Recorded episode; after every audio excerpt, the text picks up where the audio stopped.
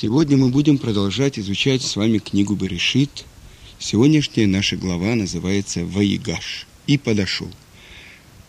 Итак, Йосеф намерен задержать у себя Биньямина с тем, чтобы, осуществляя свой пророческий сон, поскорее встретиться с отцом. Но братья об этом и не догадываются.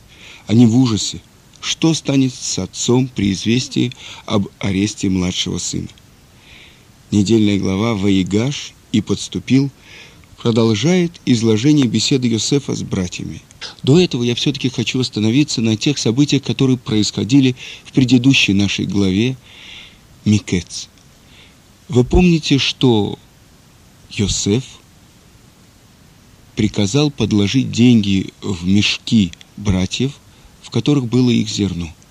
И он задерживает Шимона и дает им условие, что если они не приведут младшего брата Бениамина, он будет считать, что они шпионы, и Шимон будет находиться в тюрьме. И, скрипя сердцем, отправляет Яков своего младшего сына Бениамина с братьями. Предварительно Иуда берет на себя обязательство, что если он не вернет Бениамина к отцу, то будет грешен перед отцом и в этом мире, и в будущем. И вот приходят братья с двойной платой, с дарами к правителю Египта. И вот принимает их с большим почетом, и приходит Йосеф и видит родного своего брата и по отцу, и по матери Беньямина. И я хочу прочитать вам, как Мидраш описывает тот диалог, который состоялся между Беньямином и Йосефом во время той трапезы, которую устраивает Йосеф для своих братьев. Увидев Бениамина, Йосеф обрадовался, потому что Бениамин был очень похож на его мать Рахель. «У тебя есть дети?» – спросил Йосеф Бениамина. «Есть», – ответил Бениамин. «Сколько?» «Десять». «Как их зовут?» И Бениамин начинает называть имена его сыновей. Бела, Бехер, Ашбель, Гера, Нааман, Ахи, Рош, Мупим, Хутпим, Эрд, Какие-то странные имена у твоих сыновей, говорит ему Иосиф. Видишь ли, объясняет ему Беньямин, у меня был брат, родной брат и по матери, и по отцу. Он был особенный человек, и поэтому я назвал своих детей в память о нем, от того, что потерял его. Йосеф был чрезвычайно растроган этим.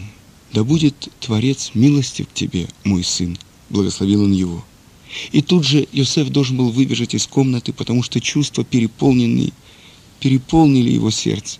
И он ушел, чтобы плакать в комнате, чтобы его не видели другие. И после этого сказано, что Йосеф смотрит на свою чашу и распределяет братьев по старшинству, хотя разница в возрасте у них было всего 7 лет, и трудно было судить, кто старше. И в середине трапезы он намекает Бениамину, что брат его жив, и, скорее всего, брат его находится в этом зале во время этой трапезы, и Медраж объясняет, что Йосеф открывается Бениамину. Это правда. Я, Йосеф, твой брат, но не открывай этого твоим братьям. Я отошлю тебя вместе с ними и найду повод, чтобы вас привели обратно в город. Затем я заберу тебя от них и посмотрю, готовы ли они отдать свои жизни, чтобы спасти тебя. Если они станут защищать тебя, я буду знать, что они раскаялись в своих прошлых проступках. Тогда я откроюсь им. И наполняют их мешки зеркном, и они отправляются в путь. Но вот гонится за ними вслед Минаша, останавливает их и говорит им, как вы смели сделать такое, украсть чашу моего хозяина и они говорят ему, братья, как мы могли такое сделать, ведь даже деньги, которые оказались в наших мешках, мы принесли, и вот он начинает обыскивать, начиная от старшего и кончая последним, и у младшего, у Беньямина, он находит чашу. И вот все они возвращаются, они разрывают одежды, и сейчас мы начинаем читать нашу главу «Ваигаш». «Ваигаш элав Егуда, вайомер би Адони» Идаберна Авдеха Давар Беозней Адуни, Валь Ихар Абха Бавдеха Кикамоха Кипаро. И подошел Иуда к нему и сказал, «Позволь, господин мой, сказать рабу твоему слово в уши господина моего, и чтобы не возгорелся гнев твой на раба твоего, потому что ты такой же, как и фараон». И дальше Иуда начинает разбирать подробно все то, что требовал от них наместник, и как на самом деле он доказывает ему, что все это было ловушкой, все это было подстроено – для того, чтобы взять в плен Бениамина. До того, как открылось, что Йосеф хочет взять именно в рабы только Бениамина, приняли братья то, что произошло, и сказали, вот мы все будем рабами, потому что так угодно Всевышнему. Но теперь, когда оказывается, что те, кто были виноваты в чем-то, десять братьев, говорят, вы можете идти. И только остается один – безвинный Бениамин. Тогда здесь это самоуправство, тогда это не Творца, и тогда написано здесь «Воигаш» и «подошел», и объясняет устная Тара, что значит «подошел». В одном месте объясняется это слово «подошел» в молитве, то, что Иуда просит Творца защити, помоги мне спасти Бениамина. С другой стороны сказано, воигаш, то есть он был готов к тому, что если надо будет воевать, он готов воевать и положить свою жизнь, но только чтобы спасти Бениамина. И третий воигаш, он готов пожертвовать собой, э, дать, чтобы взяли его в рабы, но и Бениамин должен вернуться к отцу. И вот он начинает говорить. Говорит он так, что ты такой же, как и фараон. И написано у комментатора Сфорна, что простое значение ты такой же великий, как фараон, а другое значение тебе не избежать наказания за пленение Беньямина, говорит Иуда Йосефу, как и фараону, который лишь на одну ночь задержал нашу бабушку Сару и получил наказание. И рассказывает он про то, что все придирки Йосефа были несомненно, ложными. И он говорит, что мы тебе уже объясняли, что если мы заберем младшего брата, то этим мы сведем могилу нашего отца Якова. И говорит, что двоих родила ему его жена, один его брат умер. И здесь Иуда солгал, потому что он боялся, что этот наместник прикажет привести к нему этого брата так же, как он велел привести Бениамина. И мы предупреждали тебя, что если что-то случится с этим младшим э, сыном нашего отца, то он сойдет в могилу. Услышав, как Игуда говорит о скорби отца, Йосеф почувствовал слабость в ногах и вынужден был сесть. «Почему все время говоришь только ты, а братья молчат?» – спросил Йосеф. «Пусть они скажут тоже что-нибудь». И тогда говорит ему Иуда, я поручился собою за этого брата. Я сказала отцу, если не приведу его назад, то лишусь своей доли и в этом мире, и в будущем. Эйх, яле элави, ванар эйнену идти.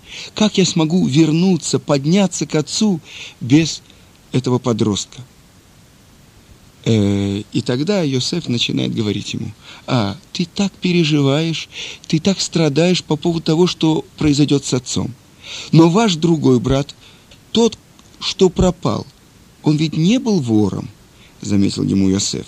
Он никому не причинил вреда, однако вы не пожалели его, продав его за двадцать серебряных монет.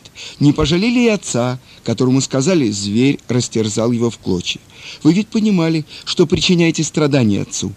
Но почему-то это вас не останавливало. Вот и теперь идите и скажите отцу о младшем брате, который действительно заслужил наказание за воровство, что его сожрал зверь. Услышав эти слова, Иуда горько зарыдал. «Я не могу вернуться к отцу, если от отрока не будет с нами. Ответь мне, почему ты пытаешься всеми правдами и неправдами обвинить нас в чем-нибудь? Сначала ты обвинил нас в том, что мы шпионы. Сейчас ты предъявляешь обвинение, ложное обвинение, в том, что Безимин украл у тебя чашу. Мое терпение подходит к концу. Если обнажу свой меч, весь Египет будет покрыт трупами. И вот так Мидраш описывает продолжение этого диалога. «Если ты обнажишь меч, я привяжу его к твоей собственной шее», — ответил Йосеф. «Я открою рот и проглочу тебя», — сказал ему Ягуда. «Я заткну твой рот камнем». «Что мы скажем нашему отцу?» — сказал Иуда. «Скажи ему, веревка последовала за ведром. Но твое обвинение ложно. А когда вы продавали своего брата, ваше обвинение было не ложным?» И тогда сказал ему Иуда, «В моем сердце горит огонь, который мои братья разожгли в Шхеме. Мы сделаем ради Бениамина то же самое, что сделали ради Дины. Я потушу огонь в твоем сердце, напомнив тебе про историю с Тамар. И здесь мы должны сделать небольшое отступление. В предыдущей главе, в которой описывалось про то, как братья продали Йосефа в рабство, описывается случай, который произошел между Иудой и Тамар. Рассказ о женитьбе Иуды на Тамар дает нам возможность постигнуть, как тонко и мудро Ашем руководит всей историей. Мы склонны думать, что любая наша деятельность зависит от наших собственных желаний, от нашей энергии. Но в действительности абсолютно все происходящее в мире направляется Ашемом, и только ему одному известна настоящая связь между событиями. Вспомним цепочку событий.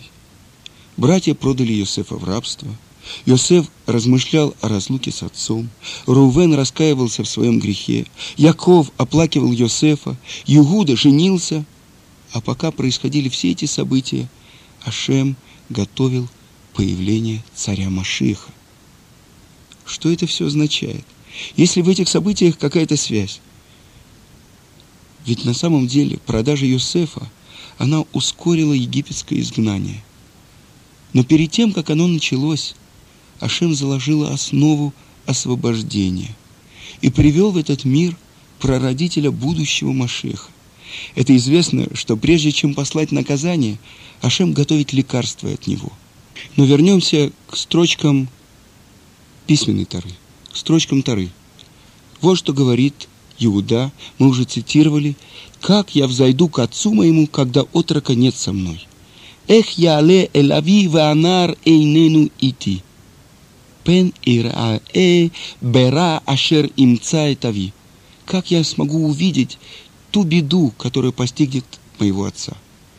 И говорит Тара, и не мог Йосеф удержаться при всех стоявших около него и закричал, выведите от меня всех и никто не присутствовал, когда Йосеф дал себя узнать братьям своим. И заплакал он громко.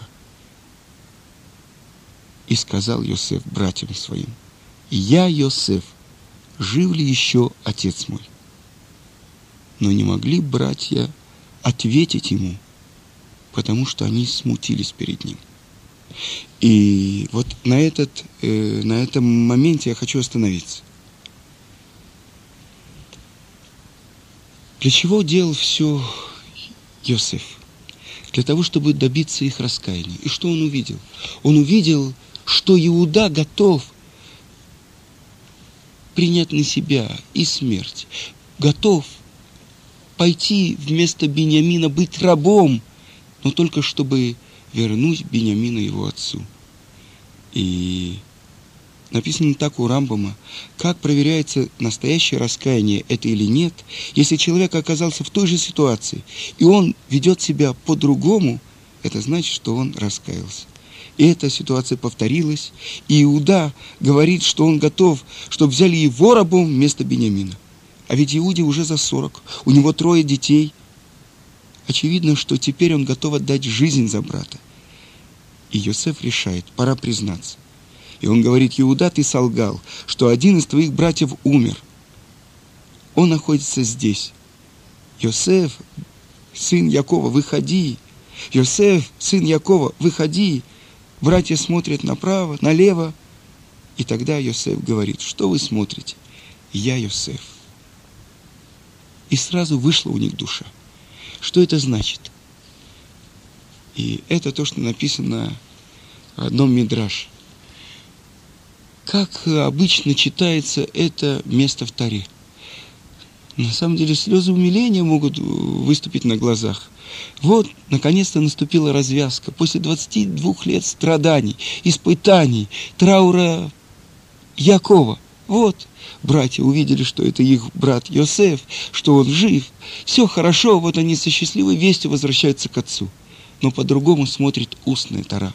Написано так э, в трактате Вавилонского Талмуда Хагига. Сказал Раби Лазар, когда он дошел до этого места, в котором описывается, что оторопели братья, он заплакал. «Ой нам в день суда, ой нам в день, когда предъявят нам справедливое обвинение. Ведь Иосиф был не самый старший из братьев, но когда он сказал «Я Йосеф», братьев охватило чувство стыда за свой поступок. И так произойдет с каждым.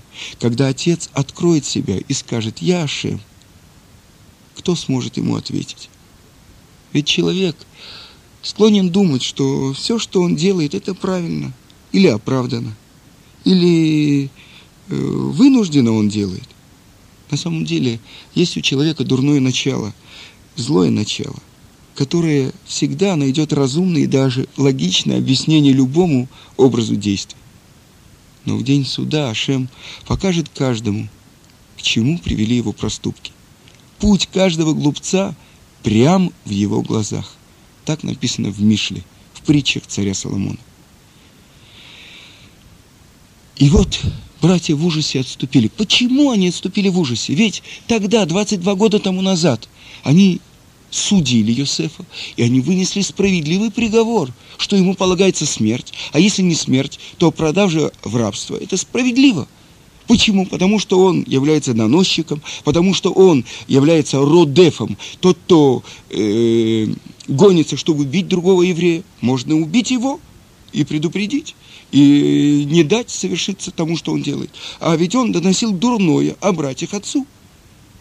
И все 22 года они были уверены, что суд был справедливый, но только немножко жестокий. И вот за эту жестокость они раскаялись.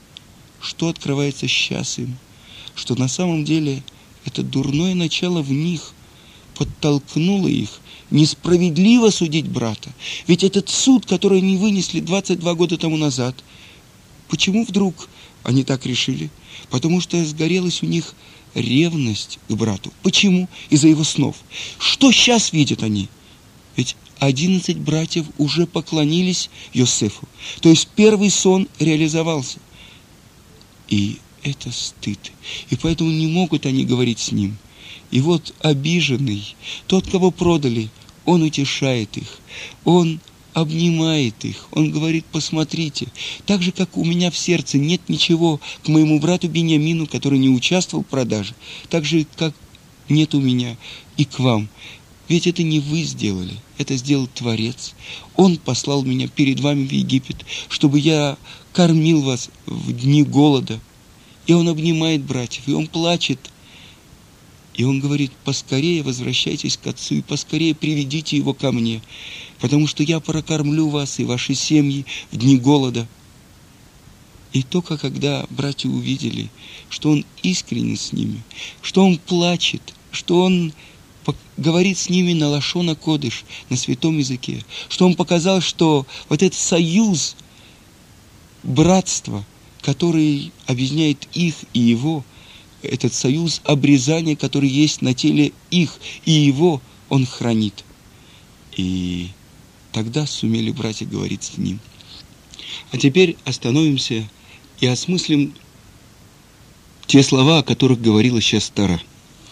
Произошли события, открылся Йосеф своим братьям, но представим, что произошло за секунду до этого. Помните, после того, как возвращают всех братьев, и говорит Иуда, и тот, у кого найдено, украденное, и все мы – рабы господину. Потому что Творец нашел грех у твоих рабов. И если мы посмотрим, это самая мрачная точка повествования, которая описывает жизнь наших працев. Посмотрим, что происходит. Все братья должны остаться рабами у этого наместника фараона. Что произойдет с отцом? Несомненно, он умрет, потому что и Бениамин не вернулся. Иуда, который поклялся отвечать за Биньямина и в этом мире, и в будущем, он лишается части в этом мире и части в будущем. То есть как будто наступает кризис, как будто наступает точка. Всему еврейскому народу нет продолжения. Но через секунду прозвучат слова «Они Йосеф», «Я Йосеф», и вся картина поменяется. И вот в наше уже время, во время перед переходом Машехом, когда наступает самое мрачное время ночи, перед рассветом, мы ждем, что вот, вот, еще минута, еще мгновение, раздастся голос. И Творец пришлет нам своего помазанника, Машеха, потомка царя Давида. Но вернемся к нашему повествованию. Возвращаются братья к отцу, и боятся они открыть ему – что Йосеф жив, и посылают они Серах, дочь Ашера, и она поет ему песню «Од Йосеф хай, умелех бамицраим, венальдуло шты баним, Менаше в Ефраим». Еще Йосеф жив, он правитель в Египте, и родились у него два сына, и Менаше и Ефраим. И сказано, благодаря этой песне вернулся дух к нашему працу Якову. Вернулась радость, потому что человек, который находится в печали, от него отходит присутствие Творца. И приходят братья и сообщают ему, что Иосиф жив, что он остался праведником, и передает он отцу тот последний закон Тары, который обучал его отец перед тем, как он посылал и послал Иосифа к братьям, закон про Игла, Руфа, и получает во сне пророческое видение Яков, что он может спуститься в Египет, и что Иосиф и все его сыновья будут провожать его и похоронят его Марата Махпила в стране Израиля. И вот происходит эта встреча. После 22 лет траура, после того, как э, Яков и Йосеф, каждый испытал столько страданий. Йосеф, который одет как верховный правитель Египта в короне, он спускается с коня, он идет навстречу отцу, он обнимает его, он плачет. И вдруг Раша объясняет, что в это время делает наш братец Яков. Он говорит «Шма Исраэль».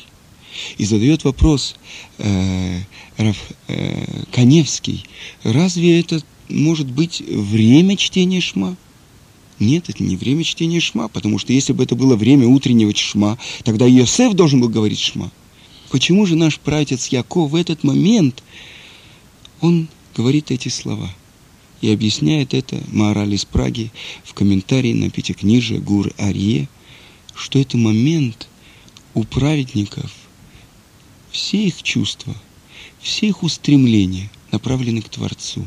И вот в этот момент радости, в этот момент возвращения его сына, думает наш пратец Яков – о единстве Творца, о Его справедливости, о Его власти над всем, что происходит в этом мире. Он провозглашает Его единство. Так же, как человек должен благодарить Творца за все хорошее, что с ним происходит. Он должен благодарить Его и за горе. И вот в этот момент высшей радости говорит Яков, Шма Исраэль, Ашем Элокейну, Ашем Ихат. Наш братец Яков – говорит о любви, которая поднимается над любовью даже к самому любимому сыну, любовью человека к тому, кто послал его в этот мир. И это на самом деле первое упоминание в Таре про Шма Исраэль. Напоминаю, что если кто-то захочет начать говорить эти простые слова, он может получить мою книгу, которая называется «Поднимите глаза». Пишите на Река, Цвипатласу и укажите ваш адрес, и вам будет прислана эта книга. А теперь, в завершение, я хочу напомнить вам, что сегодня 10 Тевета, день поста, в память о начале осады Иерусалима, которая завершилась разрушением первого храма и второго храма. И написано так в Вавилонском Талмуде, в трактате Йома, что поколение, в которое не отстроен храм, виноваты в его разрушении. Поэтому каждый шаг, который мы делаем для того, чтобы исполнить волю Творца, этим мы строим храм. Всего хорошего.